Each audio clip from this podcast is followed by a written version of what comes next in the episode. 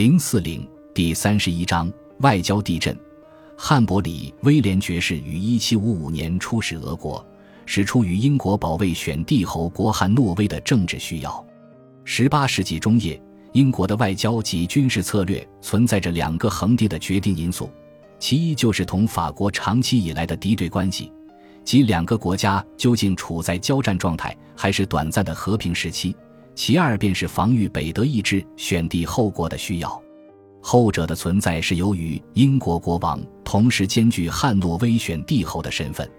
一七一四年，五十四岁的老选帝侯乔治·路易在国会的游说下接受了英国王位，由此新教在不列颠这个岛国确立了霸权地位。乔治遂成为大英帝国的国王，乔治一世。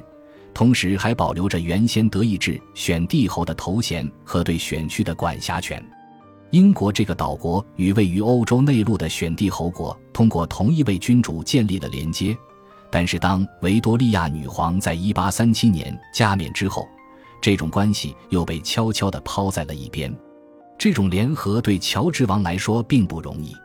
乔治一世与儿子乔治二世更倾向于自己那个小小的选帝后国。七十五万臣民全都笑容可掬，毕恭毕敬，也不存在直言不讳、好管闲事的议会。此外，乔治一时始终没能学会英语，他与儿子经常重返故土汉诺威，在那里一待就是好长一段时间。在欧洲大陆上的各个邻国眼中，选帝侯国一直都是唾手可得的猎物，英国很难防御住汉诺威周围那些跃跃欲试的国家对汉诺威的觊觎。英国拥有强大的海上力量，但它缺少大规模的陆军。大部分英国人都深信汉诺威就是套在英国脖子上的一个重担。为了这个选帝侯国的利益，大英帝国不断的牺牲着更大的利益。然而，英国却无法摆脱这个负担，他必须承担起保护汉诺威的职责。由于必须凭借大陆盟友的陆军力量才可以实现这个目标。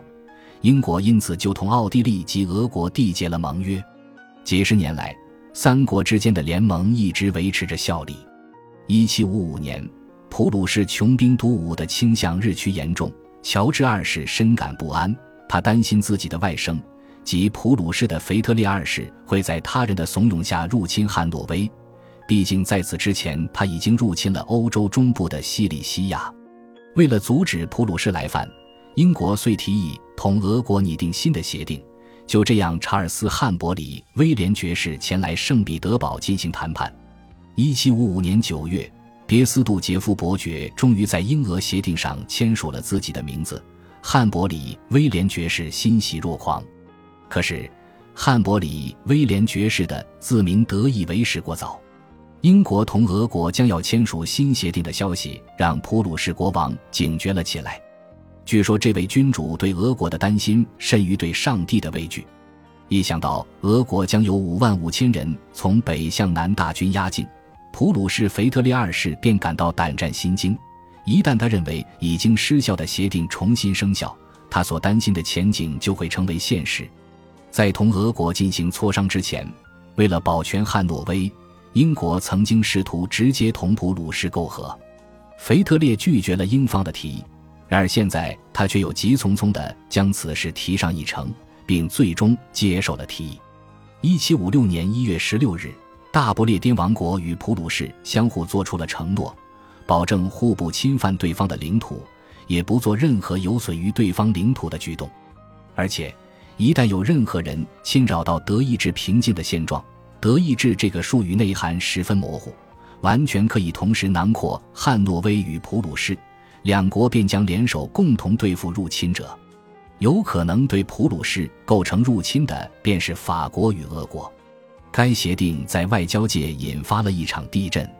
同普鲁士的结盟让英国失去了奥地利这个盟国，同时导致他同俄国新签署的协定也失效了。一七五六年二月间，盎格鲁普鲁士协定成功签订的消息传到凡尔赛。法国便立即宣布结束同普鲁士的结盟关系，这就为法国扫清了同宿敌奥地利重归于好的道路。五月一日，奥地利与法国外交人员签订了《凡尔赛条约》。法国承诺在奥地利受到攻击时对奥地利提供援助。放在六个月之前，这种逆转完全是不可想象的，现在却成为现实。腓特烈颠覆了自己的联盟阵线，使其他两大强国也不得不重新制定结盟策略。新的联盟一经建立，整个欧洲的外交版图就彻底改头换面了。腓特烈也更加蠢蠢欲动了。同年的八月三十日，腓特烈手下训练有素、装备精良的普鲁士军队长驱直入萨克森，将这位邻居打了个措手不及。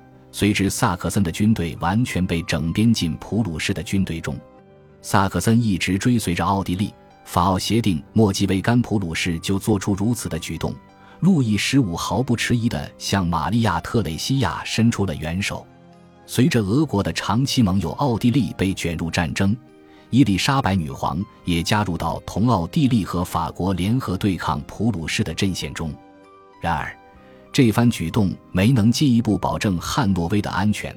在逃脱了普鲁士的控制之后，这个选帝侯国又开始面临着法国与奥地利的威胁了。别斯杜杰夫伯爵向英国大使馆发出召会。告知汉伯里威廉爵士，俄方将对新建立的反普鲁士联盟及法奥联盟保持统一阵线。闻听此消息后，英国大使顿时目瞪口呆。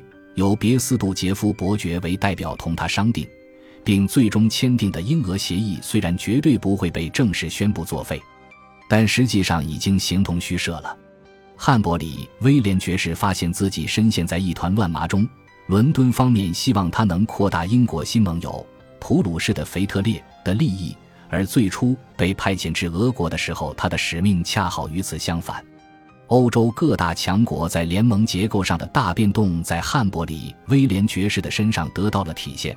现在，无论是出于个人的需要，还是在圣彼得堡的工作需要，他都不得不彻底改变自己的工作方向了。这位英国人尽其所能地做了一番努力。自己也变成了一个翻云覆雨的政客。腓特烈在圣彼得堡不曾派驻过使节，汉伯里威廉爵士暗地里向腓特烈举荐了自己，借用授权给同僚英国驻柏林大使的外交邮袋，他源源不断地将俄国首都的一举一动都报告给了普鲁士国王。通过自己在圣彼得堡的社会关系。他还能够确保俄方在即将爆发的大战中不会采取实质性的军事动作。对他来说，原本最重要的联系人别斯杜杰夫现在已经没有利用价值了，取而代之的是叶卡捷琳娜爵士与女大公保持着亲密的书信往来，还进行过很多次激动人心的谈话。此外，他还给过他成千上万的英镑。他对普鲁士人吹嘘说，现在叶卡捷琳娜已经是他亲爱的朋友了。并向腓特烈暗示自己可以利用叶卡捷琳娜来延缓俄方进军的脚步。英国大使出卖了自己的红颜知己。叶卡捷琳娜知道盎格鲁俄国之间的协定已经濒临破产，可是他并不清楚自己的朋友在偷偷地向俄国的敌人提供帮助，而且在这场阴谋中还将他当作潜在的盟友。汉伯里威廉爵士蒙蔽了所有的人，其中也包括他自己。一七五七年一月，叶卡捷琳娜在发给别斯杜杰夫的信中表达了自己的心愿：“我高兴地得知我们的敌人不日便将，我恳请您能敦促我们的朋友，在打败普鲁士国王的时候，能让他滚回到先前的边界去。如此一来，我们便不必整日防备对方的来犯了。”事实上，在出征之前，阿普拉克新将军就已经频频拜访过女大公了。他仔仔细细地向女大公解释了一番，以俄军目前的条件来看，在冬季同普鲁士作战完全是失策之举，最好能推迟此次部署。将军同女大公的谈话不存在任何卖国的嫌疑。之前他同伊丽莎白女皇、别斯杜杰夫以及数位驻俄大使也同样讨论过这个问题。但是叶卡捷琳娜同其他人唯一的不同之处在于，女皇此前就下过令。严禁叶卡捷琳娜插手朝政及外交事务。女大公或许的确犯了违抗皇命的错误，同汉伯里威廉爵士谈论过此事，但他并不知道同他谈话的这位英国密友，或者其他任何人会将他的话转告给普鲁士国王。本集播放完毕。感谢您的收听，喜欢请订阅加关注，主页有更多精彩内容。